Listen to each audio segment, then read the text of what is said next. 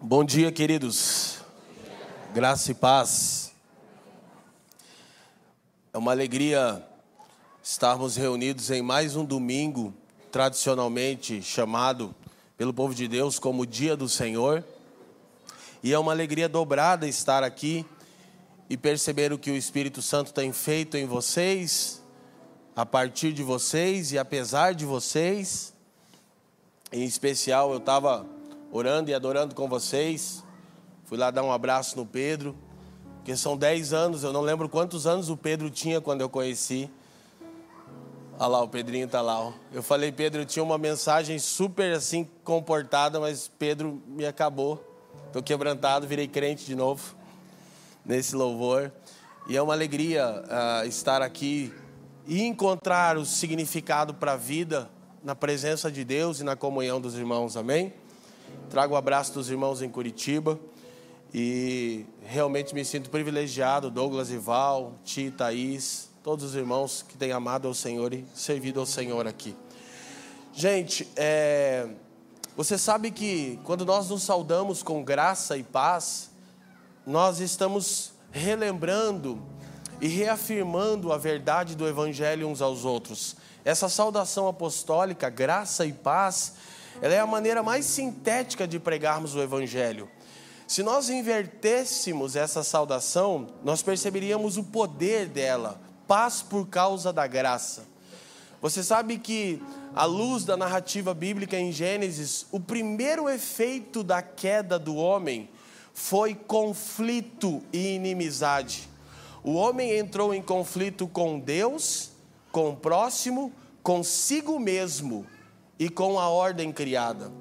Quando o Senhor, na viração do dia, disse: Comeste tudo o fruto que ordenei que não comesses, o homem disse: A mulher, perceba, próximo, que você, Deus me deu.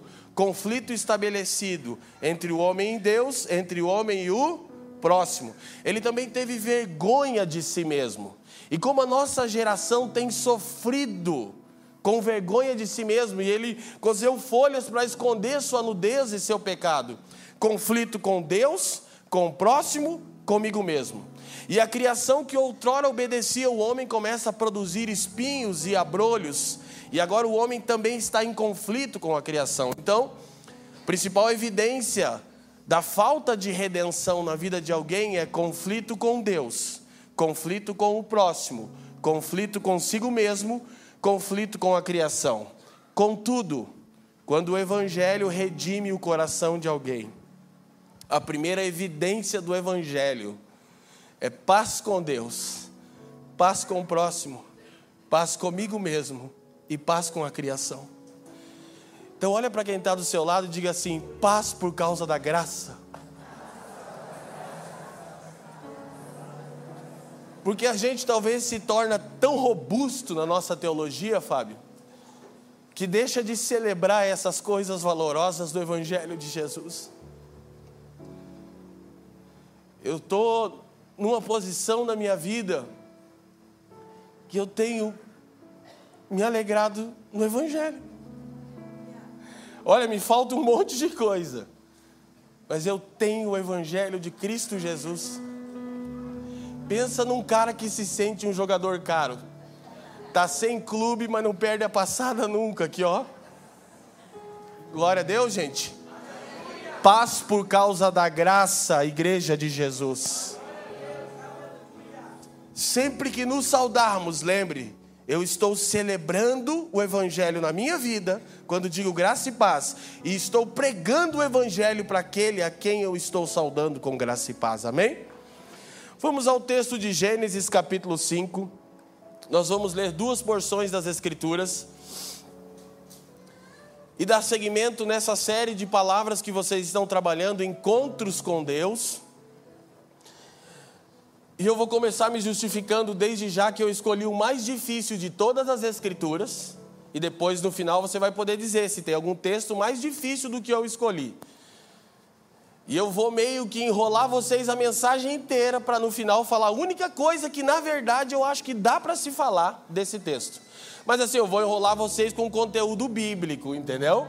Tipo assim, mas eu estou enrolando, eu vou confessar. Porque uma frase definiria o que eu tenho para falar. E desde que o time falou sobre o tema, eu pensei nele e não consegui. Eu falei, ai, não vou falar sobre isso, não tenho o que falar sobre esse assunto, sobre esse tema, sobre esse personagem da Bíblia. Tinha tanta coisa que eu podia falar, daí eu vim ouvir as mensagens, ouvi do Douglas e Jacó semana passada, falei, oh, ficou tão boa dele, tinha tanta coisa para falar de Gênesis 28 ali, né? É bem mais fácil pregar ali, mas eu escolhi o mais difícil de todos, eu acho. Mas eu penso que por uma razão que pode consolar o nosso coração nessa manhã. Gênesis capítulo 4, versículo 25 em diante. Aí vamos entrar no capítulo 5 também. A Escritura disse: tornou Adão a coabitar com sua mulher, e ela deu à luz a um filho, a quem pôs o nome de Sete, porque disse ela: Deus me concedeu outro descendente em lugar de Abel, que Caim matou. A Sete nasceu-lhe também um filho, a qual pôs o nome de Enos. Daí se começou a invocar o nome do Senhor. Este é o livro da genealogia de Adão. No dia em que Deus criou o homem, a semelhança de Deus o fez. Homem e mulher os criou e os abençoou e lhe chamou pelo nome de Adão. Olha o mistério de Cristo aqui que tantas vezes já ensinamos. No dia em que foram criados, verso 3: Viveu Adão 130 anos e gerou um filho à sua semelhança, conforme a sua imagem, e lhe chamou Sete. Os próximos versículos vão falar então da linhagem de Sete. Vamos para o versículo 18. Quem está comigo, diga amém. amém. Jared viveu 162 anos e gerou a Enoque. Depois que gerou a Enoque, viveu Jared 800 anos e teve filhos e filhas. Todos os dias de Jared foram 962 anos e morreu. Enoque viveu 65 anos e gerou a Matusalém. 22. Andou Enoque com Deus. E depois que gerou a Matusalém, viveu 300 anos e teve filhos e filhas. Todos os dias de Enoque foram 365 anos. 24. Andou Enoque com Deus e já não era porquanto Deus o tomara para si. Judas, versículo 14 e 15.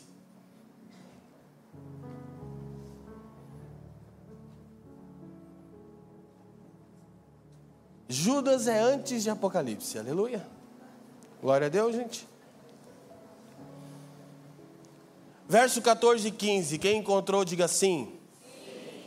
Quanto a estes foi que também profetizou Enoque, o sétimo depois de Adão, dizendo: Eis que veio o Senhor entre suas santas miríades, para exercer juízo contra todos, e para fazer convictos todos os ímpios, acerca de todas as suas obras ímpias, que impiamente praticaram, e acerca de todas as palavras insolentes que ímpios pecadores proferiram contra ele. Amém? Vocês oraram por mim, eu quero orar por você. Curve sua cabeça. Pai, te damos graças uma vez mais nessa manhã. E uma vez mais erguemos o nome de Cristo Jesus, mais alto do que qualquer outro nome. E Pai, nós queremos declarar que Cristo é suficiente para nós, de maneira que não nos falta coisa alguma. De maneira que somos plenamente satisfeitos com a obra salvífica de seu Filho, e nisso encontramos prazer e alegria. Eu quero te pedir que você nos presenteie nessa manhã, como já orado aqui, com o espírito de sabedoria e de revelação iluminando os olhos do nosso entendimento, a fim de que conheçamos a real esperança da nossa vocação. Te peço ainda, Pai, que cessem as muitas distrações e inquietações da nossa alma, a começar pela minha, a fim de que, Pai, nada que se perca, mas tudo seja para a glória do teu nome, pelos interesses de Cristo e para o bem do mundo. Nós oramos assim, confiando na atuação portentosa do teu Espírito por intermédio das sagradas letras. E te agradecemos no precioso nome do seu Filho, nosso Senhor Jesus, o Cristo. Amém e amém. Glória a Deus, gente. O tema do meu sermão de hoje é um fim em si mesmo. Amém? Vamos dizer juntos? Então, mais para a conclusão do sermão, eu vou relembrar a outra vez em toda a minha vida que eu preguei esse sermão. Curiosamente, foi há 10 anos atrás também. Eu só preguei sobre Enoque duas vezes na minha vida. Essa vai ser a segunda, na realidade. Nós vamos perceber algumas coisas dentro da narrativa bíblica de Gênesis e dentro dessa questão da genealogia e qual é o contexto, o que o autor de Gênesis está tentando comunicar conosco. Mas antes eu quero dizer uma coisa. Nos meados do século 17, na Inglaterra, houve uma assembleia num lugar chamado Abadia de Westminster, onde aproximadamente 122 dos homens considerados mais sábios, experimentados e maduros teologicamente se reuniram por uma série de questões que geravam conflitos ainda na Europa, devido às ações de homens como Savonarola, John Knox, Lutero, Calvino e Cia Limitada. E essa assembleia que aconteceu ah, nos meados do século XVII produziu um catecismo, uma confissão de fé a ser proclamada oralmente. Lá em Curitiba, a gente tem a prática de todo culto dominical, a gente lê um texto do Catecismo Nova Cidade, do São Keller, o padroeiro dos pastores, né? E a gente confessa, então, essas verdades centrais do cristianismo, já aceitas por dois milênios. E o breve catecismo de Westminster tem como primeira pergunta a seguinte: qual é o fim principal do homem? No âmbito da filosofia, o termo que se usa, Arthur, é excelência do homem, ou seja, existe uma excelência para o homem. Então, tanto teólogos quanto filósofos discutem ao longo da história se existe um padrão que define o que é ser homem. Se há uma antropologia universal para o homem, se há um único sentido para a vida do homem, se há algum, se há uma única forma de ser gente. E essa pergunta, qual é o fim principal do homem, recebe então a resposta no breve catecismo de Westminster, que é a seguinte: o fim principal do homem é glorificar a Deus e gozá-lo para sempre. Vamos dizer juntos? O fim principal do homem é glorificar a Deus e gozá-lo para sempre. Agora eu vou dizer e você repete o fim principal do homem é glorificar a Deus e gozá-lo para sempre. Então eu penso que nós vivemos num tempo de muitas inquietações no meio da igreja cristã. E de muitas ambições e de muitos anseios. E, e, e parece que nos falta tantas respostas e nós tão somente poderíamos nos voltar naturalmente para as Escrituras, essa sentença está embasada nas Escrituras. Em textos como quando Paulo diz em, em Efésios 1,12, eu costumo brincar que esse texto eu uso para acabar com o trabalho dos coaches evangélicos.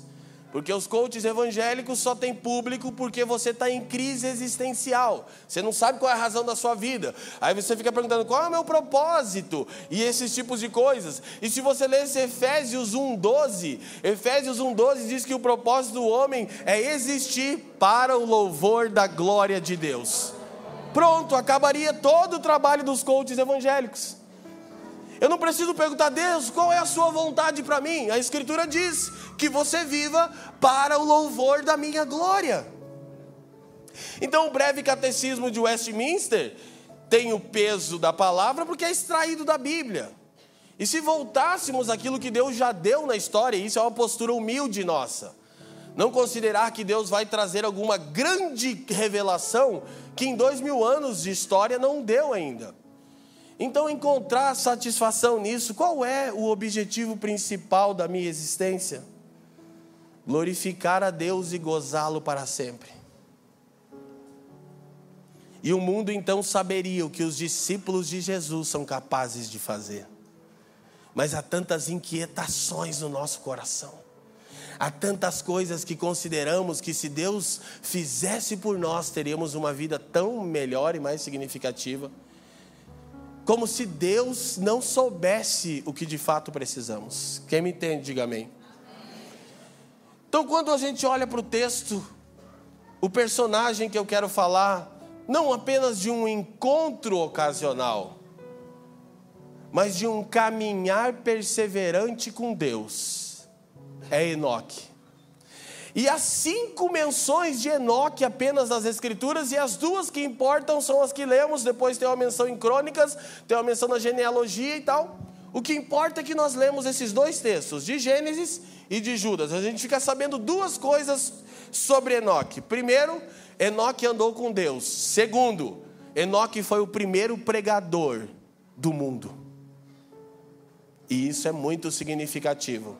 Porque eu já vou me antecipar e dizer que encontrar com Deus implica em falar daquilo que você viu e ouviu.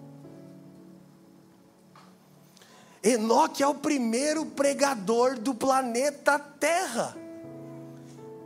Ele é o primeiro arauto do evangelho do reino em toda a história. Depois da sentença de Deus em Gênesis 3,15, o proto-evangelho, a descendência da mulher que pisaria a cabeça da serpente, o próprio Deus prega o evangelho a Adão e Eva. Depois é Enoque, o primeiro pregador do evangelho do reino em toda a história do mundo.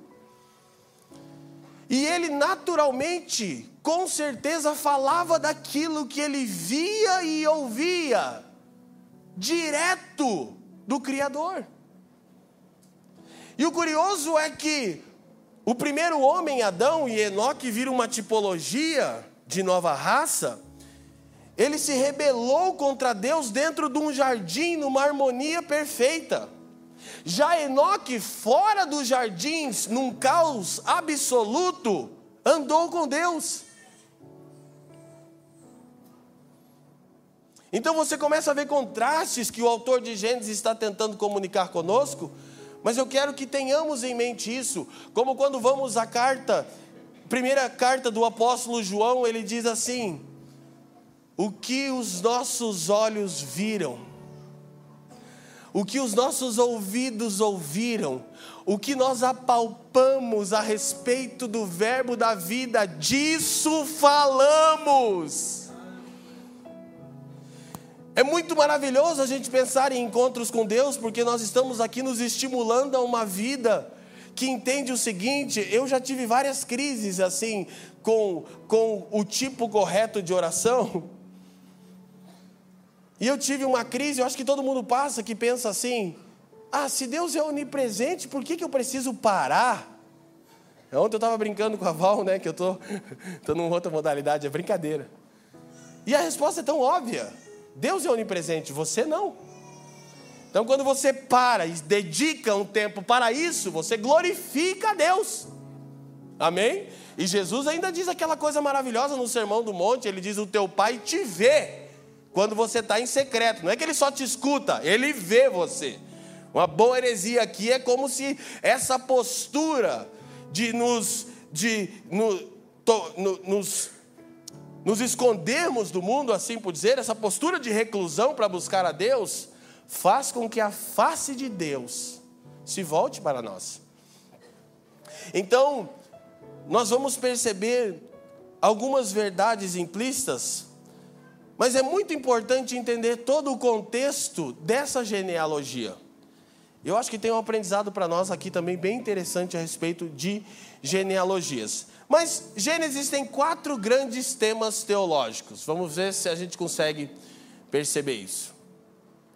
A gente podia desdobrar isso aqui, mas não é a minha intenção. Então, os, os quatro grandes temas de Gênesis são Deus. A primeira coisa que o livro de Gênesis tem o objetivo de dizer é quem o Criador é. Amém? O segundo tema, não necessariamente a gente não precisa pegar uma ordem aqui, mas eu estou pensando em uma ordem, como Gênesis escreve, é a criação. E o objetivo da criação é ser um templo para o próprio Deus, como vocês têm aprendido aqui. Toda a terra se encherá do conhecimento da glória de Deus, diz o profeta Abacuque. E isso tem implicações diretas na maneira que a gente lida com a criação. Poucos de nós estão antenados em discussões seríssimas com cristãos cientistas e ecologia. A gente acha que isso não tem nada a ver com a gente, mas o primeiro homem foi um ambientalista, foi um jardineiro, foi um exercia seu sacerdócio dessa maneira. Terceiro tema de Gênesis, então, é a criação do homem né, a coroa da criação de Deus, não o centro do coração de Deus, tá?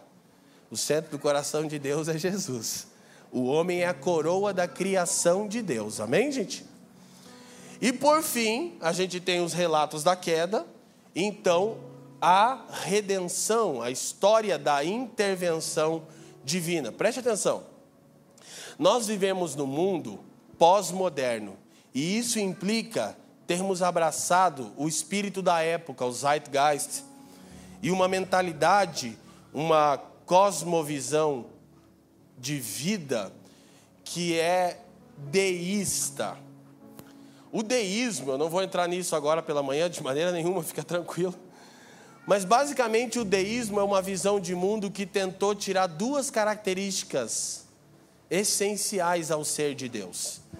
Porque a igreja, quando tomou uma posição de poder e de autoridade, que nunca foi dado a ela no, na ordem é, estatal do mundo, assim por dizer, quando a igreja se macunou com o espírito político, ela cometeu uma grande assim, uma, uma, uma grande leva de pecados, muita coisa, muito sofrimento no mundo por causa da igreja institucionalizada. E quando o mundo conseguiu se livrar de Roma, por causa do trabalho dos reformadores, o mundo precisava de uma outra visão para viver, que não poderia ser o teísmo, com T, de cristianismo bíblico, que dizia basicamente o seguinte: o teísmo diz o seguinte, Deus é criador, sustentador, e ele é um ser pessoal e interventor. Diga comigo, criador, sustentador, pessoal interventor. O problema está em Deus se apresentar nas Escrituras como um Deus pessoal e interventor. A maioria das pessoas não tem problema com um Deus criador e sustentador do cosmos. Na verdade, a gente até quer que tenha alguém segurando as pontas, não é verdade? Você não fica meio com medo aí de uma guerra, uma bomba nuclear, camada de ozônio. Então, é bom que tenha um Deus lá garantindo que não vai explodir tudo. Glória a Deus, gente, amém? Só que o problema entre aspas, para um mundo que alienou de Deus, como é os dias de Enoque, é que Deus é pessoal interventor. Deus tem uma manifestação pessoal para cada ser humano, que é Cristo Jesus, é o Deus encarnado, e Deus intervém constantemente na história para conduzi-la para o seu propósito original. Amém? Só que aí o deísmo, que nasceu com a fundação dos Estados Unidos da América, os pais fundadores da América eram deístas, eles acreditavam mais ou menos isso: Deus é criador e sustentador. Deus é um ser muito forte, poderoso, que está em algum lugar muito longe, que criou o mundo. Eles iam como um relojoeiro, deu corda e agora foi embora. E agora a responsabilidade está com a gente. Então aí nasce o mito do progresso, o evento do iluminismo, aquele papinho que você estuda na quinta série, né? Todos vocês sabem do que eu estou falando, que não tem nada de novo que eu estou falando. Essa coisinha do iluminismo e tal. Ah, mas o problema disso é que o tempo passa e o mundo não encontra sentido nas suas próprias empreitadas. Por quê? Porque o fim principal do homem é glorificar a Deus e gozá-lo para sempre. Então o homem começa a crescer em tecnologia. Já vou voltar aqui e lembrar vocês o seguinte: isso é herança de Caim. A linhagem de Caim é a linhagem que se desenvolve no ápice da tecnologia do seu tempo. Mas o ápice do avanço tecnológico da linhagem de Caim é também o ápice da imoralidade da linhagem de Caim. E isso acontece ciclicamente na história do mundo. Quando o mundo começa a progredir tecnologicamente e cientificamente, o progresso imoral, a falta de uma moral bíblica começa a crescer também. Então o que acontece? O mundo tem agora um Deus que não é pessoal e interventor. Então no dia mal, no dia da angústia, eu não tenho alguém para me ouvir porque Deus até existe, mas Ele está muito longe. E eu não tenho alguém para intervir na minha história, porque ela não tem significado nenhum. E aí a gente abriu a porta para a filosofia do desespero, para o niilismo, e a gente chegou no lugar onde estamos. Só para a gente encerrar essa fala e concluir, eu quero dizer o seguinte para você: você sabia que os dois países que têm a maior taxa de suicídio são os Estados Unidos da América e o Brasil? Você sabia que 12% da população do Brasil tira vida por ano? Eu disse 12%. Você sabia que a terceira maior causa de morte de jovens de 15 a 29 anos no Brasil é o suicídio? Eu disse a terceira maior causa de morte de jovens de 15 há 29 anos. No Brasil é o suicídio. E você sabe por que essas estatísticas deveriam nos chocar? Porque o Brasil e os Estados Unidos são os dois países mais cristãos do mundo atual. E são os dois países com a maior taxa de suicídio. O que isso tem a ver com o que você está dizendo? É simples. O nosso Deus é deísta, ele não é pessoal eu não posso encontrá-lo, eu não posso andar com ele, ele tampouco me escuta. Ele criou todas as coisas, mas foi embora. Agora, quando eu creio no cristianismo bíblico, eu sei que Deus não apenas é criador e sustentador infinito do cosmos, eu sei que Ele é o meu Pai, o Pai de nosso Senhor Jesus Cristo. E no dia da angústia, não é o nosso conhecimento filosófico e nem o conhecimento robusto teológico. Tem que ser o conhecimento teológico, porque é conhecer quem Deus é. Mas não é a nossa robustez teológica que resolve, é a certeza de que no dia mal nós ainda estamos andando com Deus. Quem está me entendendo, diga assim. Então, esses são alguns dos grandes temas teológicos de Gênesis. E tem vários personagens importantes em Gênesis. Provavelmente, depois da queda, os dois personagens mais importantes de Gênesis são Noé e Abraão, por causa da história da redenção. Então, com Noé, o Criador faz uma aliança para salvar a sua.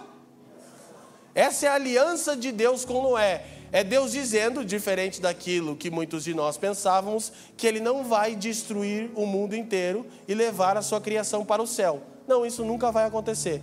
Deus vai restaurar todas as coisas e vir dessa realidade celestial habitar com o seu povo. Amém? Esse é o objetivo. Isso faz com que a gente, de novo, olhe para toda a ordem criada de uma nova maneira.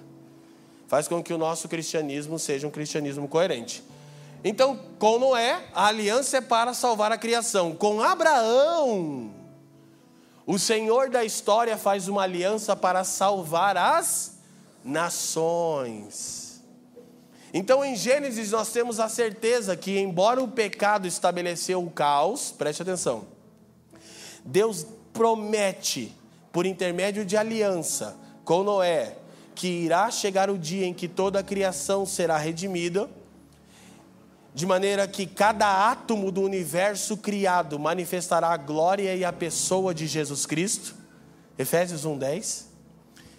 e que Deus está redimindo para si em todas as nações da terra, por intermédio da família de Abraão, do descendente de Abraão que é Cristo, homens, mulheres, jovens, crianças e anciãos, para o louvor da sua glória. Amém, gente? Então, essas são algumas coisas. A narrativa de Gênesis vai continuar e vai destacar outras coisas para nós aqui, a título de entender do que se trata. Quando a gente olha da relação de Deus com o homem, a narrativa de Gênesis então destaca a constituição do homem, criado à imagem de Deus, amém? E a imagem de Deus está relacionada àquilo que Pedro diz lá na sua primeira epístola, que nós somos chamados a ser coparticipantes da natureza divina. A imagem de Deus está em nós, a fim de que pudéssemos gozar de comunhão com Deus. A gente vê a vocação do homem que é cultivar e guardar, é glorificar a Deus, é servir a Deus, é cuidar da boa criação de Deus, de muitas formas. Então a narrativa continua e a gente vê a queda do homem. O pecado afeta o homem por completo. Preste atenção, o homem é primeiro separado, psico, é, é, ele é separado psicologicamente de si mesmo. Ele é separado socialmente do próximo ele é separado espiritualmente de Deus. Então, espiritual, psicológica e socialmente, o homem vive uma ruptura. A narrativa continua. E é engraçado que a gente vai percebendo isso na genealogia. Já já eu vou, re... vou chamar a gente de novo para o texto bíblico, você vai ver como as coisas vão se encaixando. Na quarta verdade, a gente vê um homem alheio de Deus. O mesmo capítulo que descreve Enoque e Noé descreve a tristeza e o arrependimento de Deus em ter criado o homem. Esse homem alheio de Deus. E por fim, o texto de Gênesis todo vai seguir enfatizando a intervenção redentora de Deus a favor do homem e da sua criação. Amém? Quem aqui já teve crise com genealogia na Bíblia? Olha só, a genealogia nos ensina pelo menos três coisas. Primeiro, leiam comigo. Um, o que a genealogia nos ensina? Lembra que eu falei do deísmo? O cristianismo deísta, que usa Deus para uh, eh, empreitada política, que usa Deus para os seus próprios propósitos, não considera isso. Mas Deus, por todo o Gênesis, se mostra um Deus pessoal. Enoque andava com ele. Você já se deu conta? Você... Tenta, tenta pensar como é que era isso. Eu não sei. Eu não vou arriscar dizer. Eu não sei o que a Bíblia quer dizer com isso. Eu só, que, eu só sei uma coisa. É diferente do que grandes encontros na Bíblia, Douglas. Porque, tipo, Gênesis 28 é pancada, Betel é massa, Abraão ali, Gênesis 15, aquela aliança, aquela coisa é. Pô, mas a Bíblia diz outra coisa de Enoque, diz que isso era todo dia. Diz que era um caminhar perseverante de Enoque com Deus. Diz que Enoque era o cara que as pessoas diziam assim: esse cara anda com Deus. Diria, diria Gregório McNutt, ele anda numa bateria diferente, cara. O cara tinha um caminhar diferente. Então, primeira coisa, a escritura fica lá. Jared gerou Enos, Enos gerou Enoque, Enoque gerou Matusalém. E você está assim, ai que saco, fala logo, Deus, o que você quer dizer. E Deus disse, eu estou dizendo, eu me importo com os indivíduos. E para um mundo niilista que abraçou a filosofia do desespero, que encontra no suicídio a única saída, é o que Sartre, Albert Camus diziam: quando você não suportar a dor, corte os seus pulsos e está tudo bem, porque não tem nenhum fim, não há uma excelência para o homem. Mas a tradição cristã diz: não, o fim principal do homem é glorificar a Deus e gozá-lo para sempre. Então, mesmo no dia mal, eu posso e preciso dizer: Deus, como eu posso te glorificar na minha aflição? E muitas vezes você vai glorificar a Deus e eu vou só dizendo assim, ó, Senhor, está insuportável, eu não consigo. Está glorificando a Deus, sabe por quê? Porque você está se colocando no lugar certo, homem fraco, débil, e dizendo, Tu és o Senhor. Você já fez orações assim, Deus, eu estou com raiva de você? Eu estou com raiva das pessoas, eu estou com raiva. Já fez? Vou te dar uma dica, é bom. Faça. Faça. Pelo menos uma vez na vida você vai ter que fazer. Porque a gente não entende o ser de Deus em sua infinitude. E a teologia não resolve. Em alguns momentos de angústia, ela resolve no sentido de o fim é glorificar a Deus e gozá-lo para sempre. Você já se deu conta que nos momentos mais difíceis da sua e da minha vida é exatamente os momentos em que Deus não fala?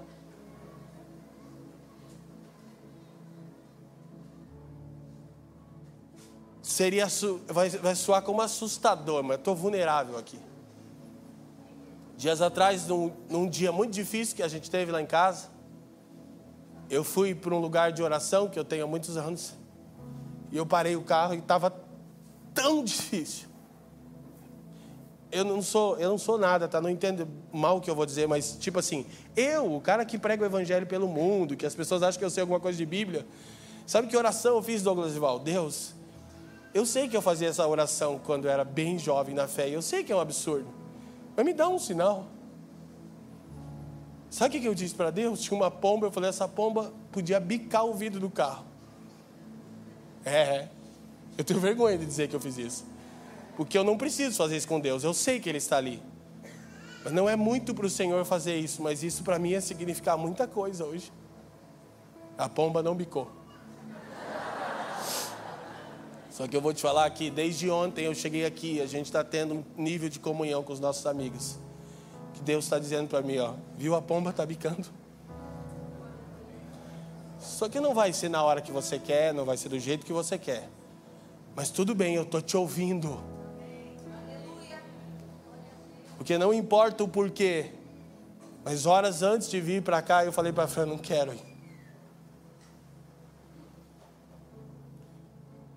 Mas depois de uma conversa que eu tive aqui, o céu se abriu sobre a minha vida.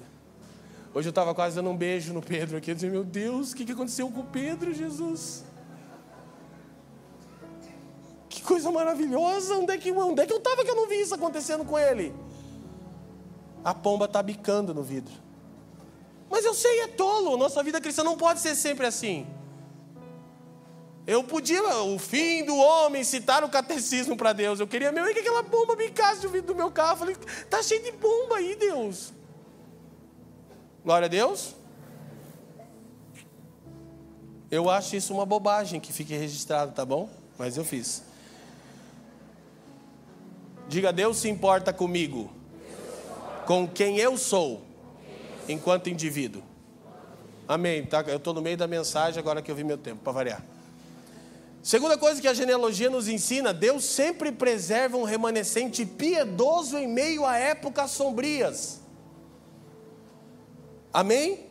Você começa a ler que os dias de Enoque são aquilo que as Escrituras chamam de dias de Noé, e são aquilo que o próprio Cristo comparou aos últimos dias que a maldade do homem se multiplicou e chegou até as santas narinas de Deus, e o coração de Deus pesou. E eu sempre penso, a gente ensina muito sobre escatologia e falamos tudo que pode ser dito sobre escatologia, mas muitas vezes a gente esquece que quando Jesus compara os dias, do, os últimos dias com os dias de Noé, os dias de Noé, o coração de Deus está pesado, está enfadado da maldade humana da falta de fé, da nossa incredulidade, da nossa ansiedade. Deus está enfadado disso. E não porque Deus esquece que nós somos frágeis. O salmista diz: Ele olha e lembra que somos pó. É porque nós não clamamos a Ele, dizemos: Deus, somos uma mentira. Eu sei que eu sou um cara exagerado, mas minhas orações são assim. Por isso, quando eu vou orar mesmo, eu tenho que estar tá sozinho. Que eu falo umas coisas para Deus que assustaria se as pessoas ficassem ouvindo. As orações que eu faço do coletivo é tudo, tu sabes, Senhor. Eu estava nessa pegadinha aqui, ó, aqui, ó, o Pedrinho aqui liberando, eu estava aqui só, tu sabes, ó. Hum. Oh, Senhor. É, e ele sabe. Que se eu começasse a falar o que eu estava sentindo, você ia dizer, nossa, o pregador, eu acho que nem crente é, o cara está tendo uma crise de fé aqui agora. Glória a Deus. Mas isso acontece comigo, né? Então, Deus sempre guarda um remanescente piedoso, e isso para mim me encoraja. Olha só, em dias de aflição, não é apenas uma resposta direta de Deus a mim que me sustenta, é ver outras pessoas que amam a Deus e saber, ah, então faz sentido. Que amam a Deus de verdade, que elas não estão ensaiando, não estão num teatro, que todo domingo elas ficam fazendo aquela coisa mecânica. Entendeu? Elas não estão fazendo isso, elas estão amando a Deus.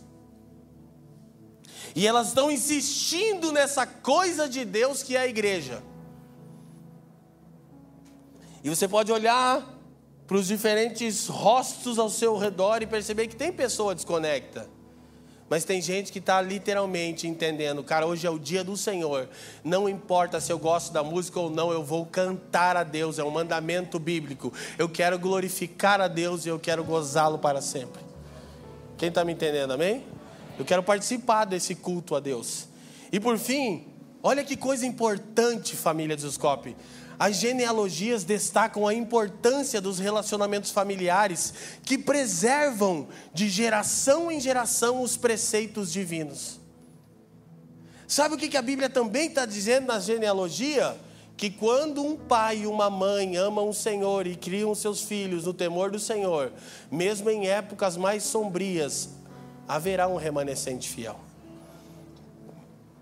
Isso é encorajador para nós, não é? Se você é papai ou mamãe, você deve estar preocupado, como eu e a Fran estamos. O mundo que o Benjamin vai ter que viver está muito louco. Mas aí eu posso me apegar e ler uma genealogia e dizer: Mas olha aqui, Enoque deve ter tido um pai que amava a Deus. E ele excedeu o seu pai ainda na caminhada com Deus. E depois vem Noé, vem uns caras assim no meio do caos, que é o consolo de Deus. Quem me entende, diga amém. Então, se voltando para o texto, o texto vai narrando uma série de coisas ah, sobre os personagens na genealogia. E a gente aprende o seguinte: em genealogias, a Bíblia sempre prioriza contar aquilo que é mais relevante ou que é a característica que mais se destaca na vida dos seus personagens. Se a gente voltasse o texto, lá, próximo slide, Camila. Olha só. Jabal, criador de gado. Foi reconhecido por criar? Aí que a Bíblia está falando sobre ele. Jubal, músico da, da, família de Caim, essa galera aqui, tá? Foi reconhecido. É, desculpa, não foi com essa intenção que eu disse aos músicos aqui, cara. É um fato? Ó, o Coelho disse que é um fato. Coelho, Coelho aí, o Fábio a Dani, a galera, os músicos aqui, né? Você, agora eu vou entregar uma revelação agora, poderosa. Se você, pastor, que está aqui ou que está me ouvindo, não sabe por que, que os músicos são perturbados, é porque eles são descendentes de Caim. Está explicado, não está, Fábio? Olha só, ele foi reconhecido pela habilidade de produzir sons musicais perfeitos. Então, quanto melhor é o músico. Não, não, o que, que é isso, galera? Essa hora é ser bom, cara. É bom ser ruim. Entendeu? Tubal Caim, aí ó, parente de Caim. Hábil na fabricação de ferramentas de cobre e ferro. Essa foi a marca que ele deixou. Ele foi um bom ferreiro, mas nesse tipo de descrição, esse era filho desse, fazia isso, morreu dessa forma tem um intervalo assombroso na genealogia bíblica que nunca mais tornou a ocorrer em nenhuma outra genealogia. Tem até um cara chamado Jabes em Crônicas que se diz uma coisa sobre ele também, né? Que o Jabes orou a Deus e Deus alargasse as minhas fronteiras. Mas essas são as duas intervenções na genealogia que você diz: ah, ah, o quê? Porque de Enoque é dito que Enoque, leiam comigo, era isso que ele fazia. Jabal criou gado. Jubal produziu instrumentos. Tubal Caim fabricou materiais de cobre e ferro. Enoque andou com Deus. Você está percebendo que Enoque não é definido por aquilo que ele fez, mas por com quem ele andava? Gente do céu. Douglas, irmão Valdemar, partiu para o Senhor, sabe disso? Enterro dele, Tiago. Conheceu o irmão Valdemar, Fábio? O irmão Valdemar foi o meu pastor por muitos anos. E a pessoa, junto com a dona Elisete, a minha mãe, mais parecida com o Senhor que eu já vi na minha vida. Diferenciado. E ele partiu para o Senhor. E a gente foi para o velório dele. E o velório dele foi, nos últimos anos, o culto mais cheio da presença de Deus que eu participei. Eu me lembrei daqueles primeiros dias nossos, e estava denso, né, amor? O ambiente no velório do irmão Valdemar Douglas estava denso. O ar estava rarefeito. Vocês já tiveram essas paradas, assim, tá ligado? Quando a gente está fritando mesmo, assim, de verdade. Eu não conseguia respirar direito, assim, ó. Tinha, uma, tinha uma glória de Deus no lugar. E os filhos deles conduzindo a adoração, cantando em torno do Pai e dizendo: Nosso pai amou o Senhor. Aí o irmão Jorge, um irmão muito amado, cara, ele me ensinou a coisa mais importante sobre igreja que eu aprendi na vida. Quando eu conheci esses irmãos, eu perguntava: Irmão, irmão Jorge, né? O que, que é a igreja? Quantos irmãos tem? Porque ele se reuniu na casa, ele dizia: Leandro é uma cebola. Eu dizia: O quê? Quantos irmãos tem nessa igreja? Ele, é uma cebola. Eu disse: Como assim? Assim, ó, é uma cebola. Tem irmãos aqui nessa camada, tem irmãos aqui nessa camada, tem irmãos aqui nessa camada, tem irmãos aqui, e bem no miolo aqui tem bem poucos irmãos, e quanto mais você descasca, mais você chora. Foi isso é a igreja, irmão Leandro. Eu ah. Falou, então não fica me perguntando quantos irmãos tem, não, porque é uma cebola. Então eu aprendi quando alguém pergunta, quantos membros tem na família dos que creem? Eu digo, é uma cebola. Aí o irmão Jorge começou a pregar o evangelho. No enterro do irmão Valdemar, todo mundo quebrantado. Mas ele disse uma coisa assim, ó. Esse homem aqui gostaria que a gente pregasse o Evangelho agora. E ele começou, primeiro quero chamar todos os obreiros que estão aqui, que foram influenciados pela vida do irmão Valdemar. Eu falei para Fran, eu quero morrer assim, amor. Eu quero ser. E o irmão Valdemar é uma comunidade carente. E para sobreviver, ele fazia 30 coxinhas e vendia com uma garrafa de café. Ele dizia: não 29, irmão Leandro, não 31, 30 coxinhas. E a irmã Maria, a esposa dele, que tem mais de 400 hinos, dizia: Irmão Leandro, ele dá mais da metade. Aí ele dizia: É porque eu encontro as ovelhas do meu Senhor na rua, eu preciso servi-las. Um homem que andou com dois, inclusive eu quero deixar o registro. Eu já falei do irmão Valdemar 200 vezes, eu vou dizer de novo um homem que andou com Deus. Na partida do Gregório, eu já disse, eu sou o sucessor, eu preguei no lugar dele. Não adianta, vocês podem chorar aí. Eu estava, o Gregório partiu para o Senhor, eu tive que pregar no lugar dele. Gregório é o mais louco dos doidos. Se você nunca ouviu o Gregório McNutt, você precisa ouvir. E no caixão dele eu fiz uma oração. Eu falei, Deus, o Gregório era doido, cara. E tem um monte de coisa que hoje eu já penso diferente, mas uma coisa ele nunca mudou. Ele só falou a vida inteira da mesma coisa. Qual? Eu quero Deus, cara. Eu olhava para a face do Gregório e eu via ele dizendo: Leandro, cara, eu quero Deus, cara. Eu, eu não quero uma Bíblia melhor, cara. Eu não quero os holofotes, a primazia, a fama. Eu quero Deus. Filho de um multimilionário texano. Eu digo: essas coisas me inspiram. Daí a gente se reuniu lá, estava todo mundo, estava a Nívia, estava o Judson, estava o Thomas. Aí os irmãos falaram assim: a gente estava pensando aqui em orar para ressuscitar o Gregório. Daí ficou todo mundo em silêncio. Juliano solta, toda a galera lá em Mostra. Aí disse assim: mas a gente pensou melhor, ele ficaria muito chateado, cara. Porque ele está onde sempre desejou estar. E sabe o que foi mais doido? que a filha do Gregório, a Catarine, de 5, 6 anos, dançava do lado do caixão do pai com o Judson liderando a adoração. Parecia um hospício, é verdade. Celebrando a vida de alguém que tem o quê? Andou com Deus. Vai ser lembrado pelo quê? Andava com Deus. Quem está me entendendo? Então, o autor bíblico, reverendo Hernandes Dias Lopes, vai dizer que ele vai fazendo um contraste profundo entre a árvore genealógica de Caim e a árvore genealógica de Sete, de onde descende Enoque. Só a título ainda de informação, olha só, a família de Caim é um microcosmo, um micro-universo.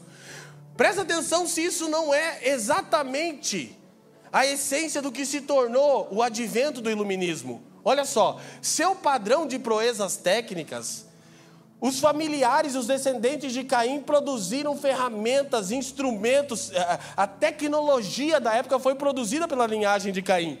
Mas seu padrão de proezas técnicas é também de fracasso moral e mostra a condição da humanidade.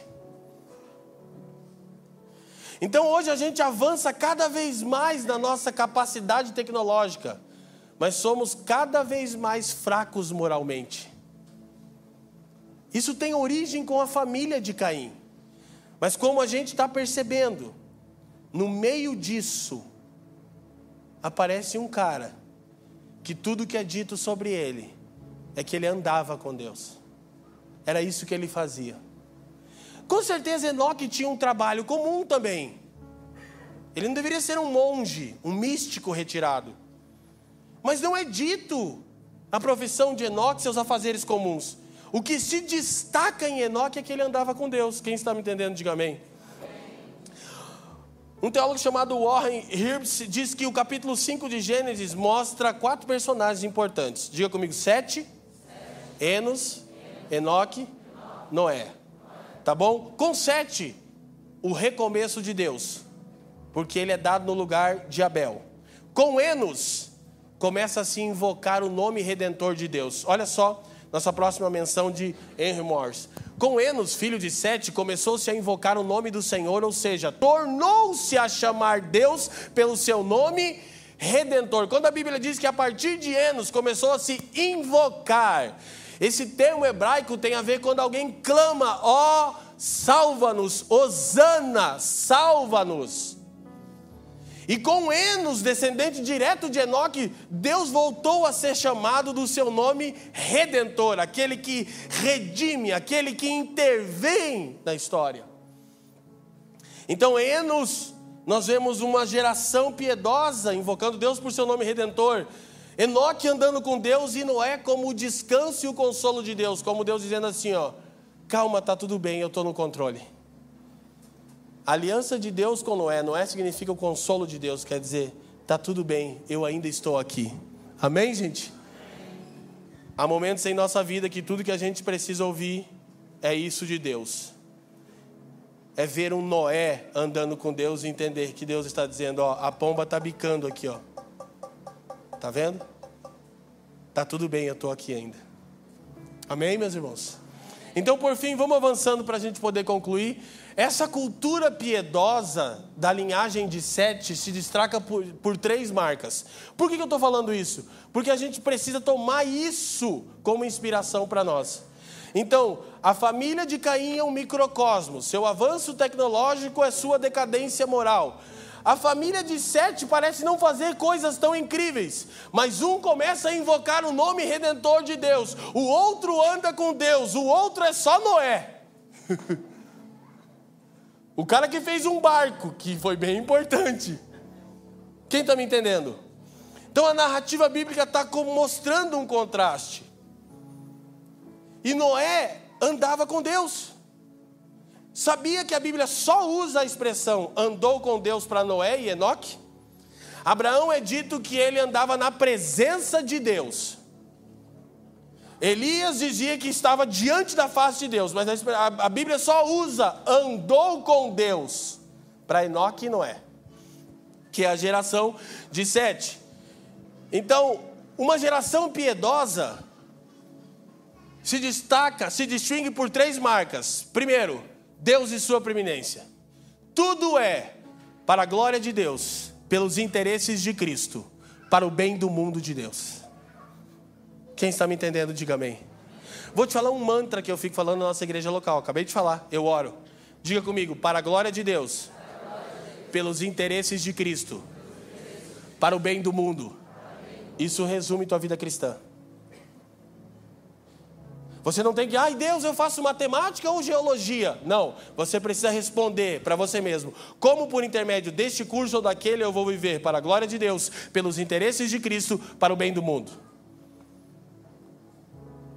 A gente está enchendo o céu com oração que só atrapalha o fluxo. Deus, que curso eu faço? Deus não tem uma opinião sobre um curso que você faça. Deus quer que você saiba como irá glorificá-lo, tratar dos interesses de Cristo e abençoar o mundo. Digam comigo, para a glória de Deus, pelos interesses de Cristo, para o bem do mundo. Esse é o meu mantra, eu fico dizendo para mim mesmo toda hora. Eu existo para isso, para a glória de Deus, pelos interesses de Jesus, para o bem do mundo. Amém? Então, a característica é Deus e sua preeminência, quando olha para si, o homem e sua fraqueza, e por fim, a total dependência de Deus para a nossa salvação. Agora sim, para concluirmos, cinco coisas básicas que podem significar andar com Deus. É mais do que isso. Vamos lá. Andar com Deus significa ao menos cinco coisas. Primeiro, leiam lá a família de Zuscope. Andar pela fé. Você sabia que aquele célebre texto de Hebreus que diz assim: ora, sem fé é impossível você sabia que ele é dito por causa de Noé? De Enoque? Olha só, rapidinho, abre sua Bíblia lá. Não custa, não vai doer agora abrir mais uma vez a Bíblia, não vai queimar suas mãos, tá? Fica tranquilo. Hebreus capítulo 11, porque isso é significativo.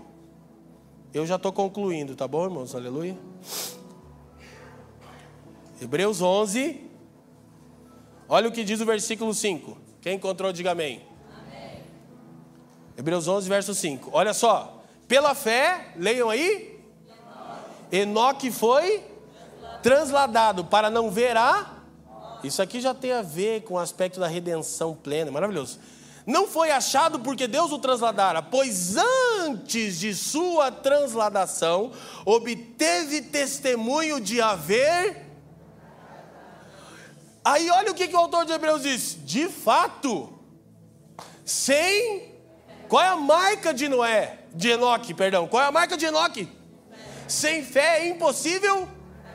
E o que, que é fé? Porquanto é necessário que aquele que se aproxima de Deus creia que ele. Opa! E se torna galardoador dos que o buscam. Presta atenção numa coisa. O célebre texto de fé na Bíblia é dito por causa da conduta de Enoque. Ele obteve o testemunho de agradar a Deus, sabe por quê? Porque ele se aproximou de Deus. E de alguma maneira, no primeiro encontro de Enoque com Deus, a gente podia pensar que talvez ele não tivesse garantia nenhuma que ele estava buscando alguém que existia. Embora não tivesse garantia, a Bíblia diz que ele tinha uma certeza que Deus existia. E que Deus é recompensador daqueles que diligentemente, perseverantemente andam com Ele. Quem está me entendendo? E sabe qual é o problema? Você acha que andar com Deus é um esforço. Olha só, eu estou concluindo. Mas em que lugar nós chegamos, meus irmãos? Que eu tenho que dizer para esse irmão aqui orar? Eu tenho uma opinião sobre isso. Se eu preciso dizer, cara, você precisa amar a Deus, você precisa orar. Ele não converteu ainda, gente. Eu estou tentando discipular um bode. Você está rindo? Não responde. Você ora e lê a Bíblia todos os dias? Você tem algum problema se não faz isso. E é um problema gravíssimo. E talvez você não tenha nascido de novo ainda. Que você está de brincadeira. Você olhar para as sagradas letras e saber que Deus é pessoal interventor e desprezá-lo todos os dias e desprezar também a sua palavra. E aí você quer vir encontrar Deus domingo? Essa é uma razão pela qual eu escolhi Enoque. Eu não quero que a gente pense só sobre encontros. Eu quero que a gente pense em andar com Deus. Um caminhar perseverante com Deus. Quem está me entendendo? Então é andar pela fé. E cada vez está mais difícil andar pela fé. Alguém concorda comigo? Não por aquilo que vemos, mas pela firme convicção que temos o testemunho do Espírito de Deus. Segundo, é andar de forma piedosa. Onde está a piedade nos nossos dias? A reverência a Deus? Ó, oh, vou falar de novo. Eu sei que eu sou chato.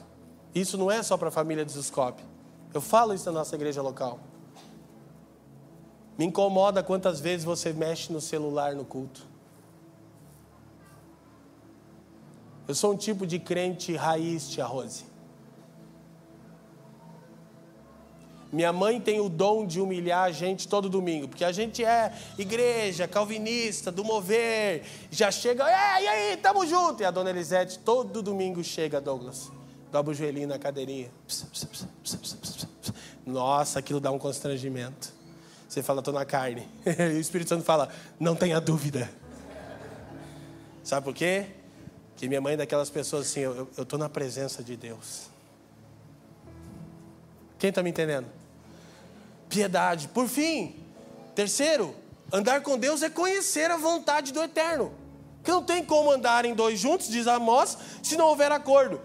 Aí a pergunta é: quantos aqui querem conhecer a vontade de Deus? De verdade, ergam a mão e digam amém. amém. Abaixa a mão e não responde. Quantos aqui leem as Escrituras todos os dias? Vou te dizer: mentira, você não quer conhecer a vontade de Deus. Você é um mentiroso que não tem vergonha na cara, aleluia. E você deve sofrer algum transtorno de bipolaridade. Porque você jura que quer uma coisa, mas você não se comporta como quem quer. Você é bipolar. Você tem um problema. Andar com Deus é conhecer a vontade do Eterno. Eu tenho muitas coisas para amadurecer muitas, como marido e como pai. Mas uma coisa o Benjamin já sabe do pai dele: meu pai ama a Bíblia, é pancada. Todo domingo eu vou pregar, eu levo uma semana para fazer o sermão. A Fran e o Ben sabem. E eu estou a semana inteira orando, estudando, com o presbitério junto. Mas chega no sábado, eu preciso parar o dia inteiro. Eu não posso ver ninguém. Sábado não tem. Eu falei, não pode passear. Eu subo para o meu escritório. E eu entro numa luta com Deus. Eu digo, Deus do céu, amanhã eu vou tratar da eternidade das pessoas. Eu vou abrir a Bíblia e falar em seu nome. Aí eu começo a ter um monte de crise. É louco, é doideira. É por isso que o sermão vira enorme, assim, porque para mim está sempre ruim. Eu nunca consegui explicar, eu nunca consegui falar. E quando eu termino, ainda termino em depressão. Eu falo, foi horrível. Alguém, se, alguém concorda comigo? E por fim, quarta coisa que andar com Deus significa é uma jornada para a. Ah, mas houve uma época que eu andava com Deus, querido, não acumulou. Não é um crédito, olha, aquela época eu orava, então tinha, tinha, tinha um pregador que dizia assim: Eu tenho crédito no céu, não, mas isso aí é. Isso aí deixa pra lá, né, gente? Cara, quando eu vi isso a primeira vez, eu falei: Meu Deus, que loucura, velho. Crédito no céu? Tem, tem uma sentença no céu para você lá. Todos pecaram e destituídos foram da glória de Deus, amém? Gente, não acumula andar com Deus. Ah, já andei muito com Deus essa semana. Tá, ó, saturou de Deus. Li muito a Bíblia já na minha vida e recentemente.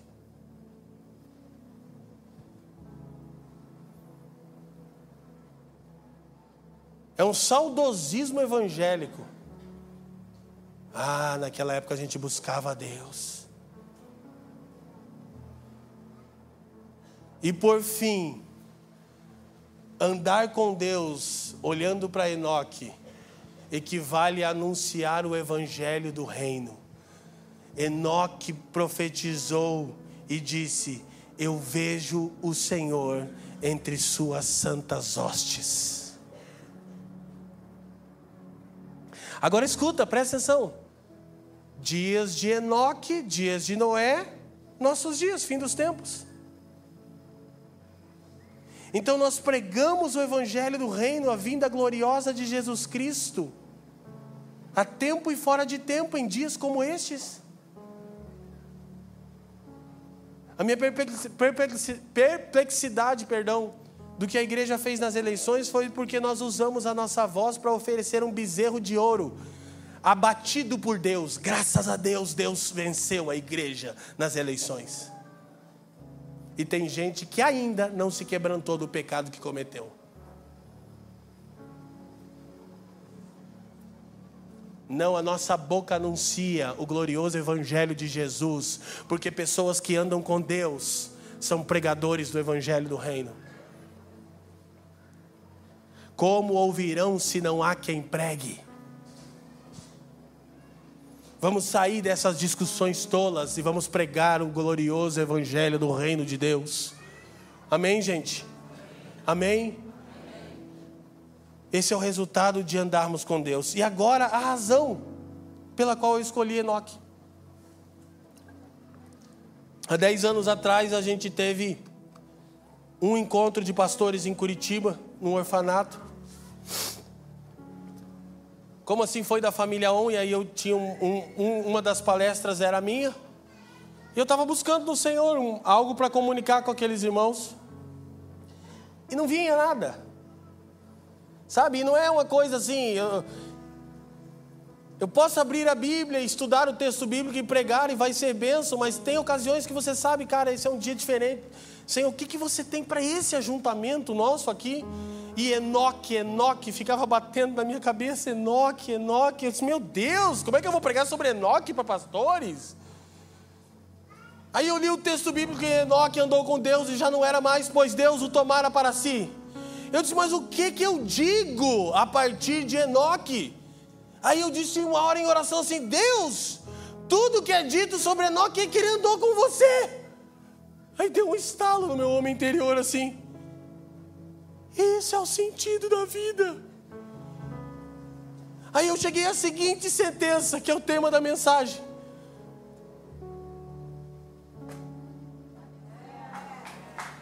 Andar com Deus é um fim em si mesmo. Mas deixa eu te falar do que, que eu estou tentando dizer. Eu não queria que você aplaudisse, tipo, ó, oh, deu certo a sacada. Não, eu queria que você entendesse o que eu estou dizendo. No meio de uma geração que está cheia de ambições, Thaís, de inquietações. Andar com Deus é suficiente. Ah, mas e se eu não conseguir me tornar profissional? Ande com Deus. E se eu não for lembrado como o grande criador de uma startup? Ande com Deus. Quando isso, enquanto isso não for a nossa maior obstinação, meus irmãos, nós não entendemos o evangelho ainda. É por isso que a Bíblia só diz: e Enoque andou com Deus, porque Deus está mostrando como será a redenção. Ele está dizendo: pronto, isso aqui é um fim em si mesmo. Não precisa se dizer, e o Leandro andou com Deus, mas fez também isso. Não precisa. E o Pedro andou com Deus, mas também era um grande músico. Não precisa. A coisa mais maravilhosa é que as pessoas digam sobre nós: ele, ela, andava com Deus. E sabe o que é duro? É que a maturidade não vem sem o tempo e o sofrimento. Eu vou encerrar, vamos orar e cantar, mas eu quero dizer isso para vocês. Eu tenho uma obstinação por ser um ancião. Eu acho top. Sério. Eu gosto dos anciãos de Deus. E eu fico pensando o dia que eu for um velhinho, tipo o irmão Valdemar, assim. Aí vem os caras inquietos igual eu, e falo, oh, meu filho, Uma vez cheguei na casa do irmão Valdemar, chateado com os irmãos. Falei, irmão Valdemar, esses irmãos estão tudo desviados, irmão, eles não compreendem o glorioso evangelho. E tá, estava nervoso, eu terminei de falar, ele olhou para mim e falou, irmão Leandro, o pior irmão ainda é melhor do que um ímpio. Nossa, meu, me deu uma facada. Tipo, Kamehameha. Falei, o quê? Ele disse: o pior irmão ainda é melhor do que um ímpio. É um irmão. Eu disse: meu Deus, eu não consigo concordar com isso. Quem está entendendo? Ele construiu isso ao longo da vida. Eu já passei os 40 e estou pensando: se Deus for bem generoso, eu tenho mais esse tanto de vida. E vou falar: não tenho muitas ambições. De verdade, eu não tenho. As pessoas acham isso errado. E eu, tudo bem, eu entendo. As pessoas perguntam, cara, o que vocês pensam para a família dos que creem daqui 10 anos? Eu digo, ser fiel. Tá, mas enquanto igreja vocês pensam isso? Não, eu penso em que a gente continue sendo fiel.